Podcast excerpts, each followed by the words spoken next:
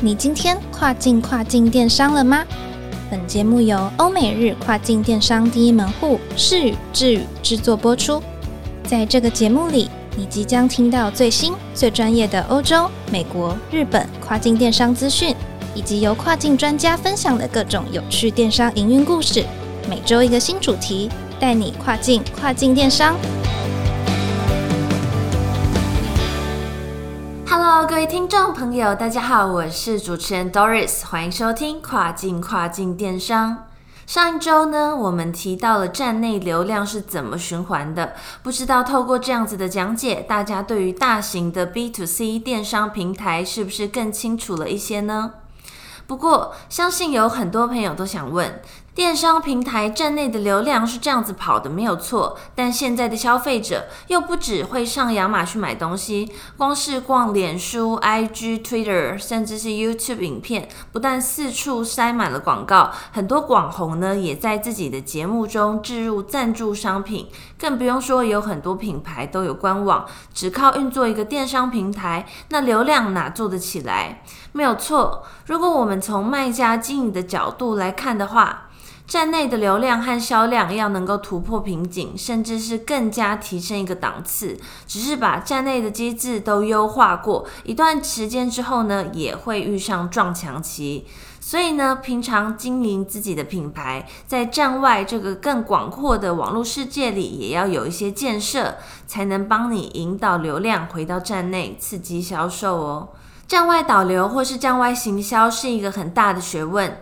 有机会的话，我们可以在后续的节目慢慢跟大家分享我们的一些观察以及做法。不过呢，今天想要跟大家讨论一个关于站外行销很重要的基础观念。这件事情呢，我相信听起来很稀松平常，但是呢，仔细想想，它并不是那么理所当然的一件事情。如果能够掌握这个观念，我相信大家对于经营品牌或是规划行销策略会更有敏锐度哦。这件事情呢，其实也就是一个很简单的问题：你觉得现在的消费者买一个东西会使用几种资讯管道来决定要不要买呢？这个问题在 Google 和市调公司凯度 Cantor 推出的《二零二二台湾消费者行为研究报告书》里面有实际的数字的哦。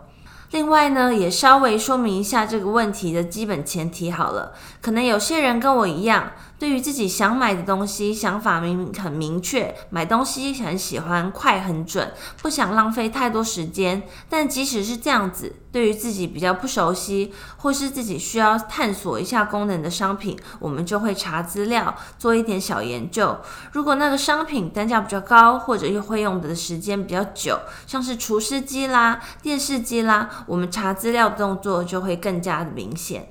在这份报告里面呢，收集了三千四百种消费者的购买旅程。除了消费者个体有差异之外，目标商品与动机也都不太一样。这样子统计分析出来，得到的结果是七到十二种资讯管道。也就是说，现代人买东西，不管是问亲朋好友，还是自己爬文、看影片、逛网购，一趟消费者旅程下来。至少呢，会经历过七到十二种资讯管道。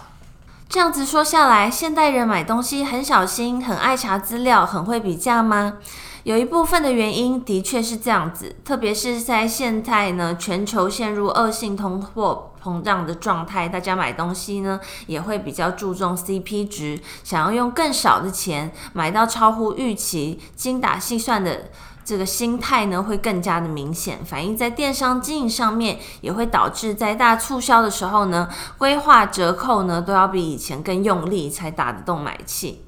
但更重要的部分呢，是因为现在买个东西呢，九弯十八拐。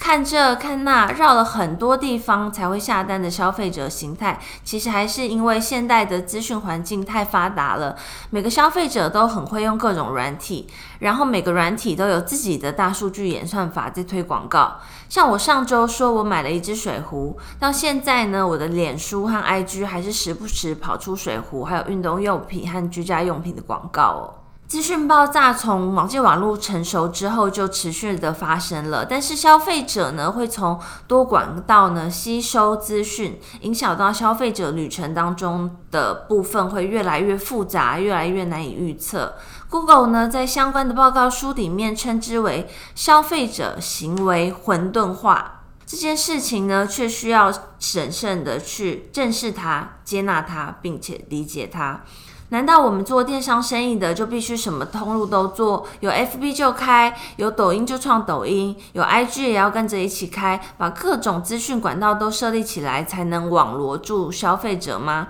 这样子成本也太高了吧！光是经营一种社群软体，至少就要很花很多的心力了。没错，这种全面网罗、多通路行销的一个模式呢，算起来门槛很高，管理也会是很大的压力。如果是小规模开始发展的电商卖家，我会建议是采用的是全通路行销的模式，一样是经营不止一个的。资讯传递口全通路 （Omni Channel） 跟多通力 （Multi Channel） 差别在哪里呢？差别呢在于全通路行销呢会去观察消费者行为，整合数据，并且呢从里面找出消费者有效跟品牌互动的点，这样子呢就可以打蛇打七寸，从里面提升转换率啦。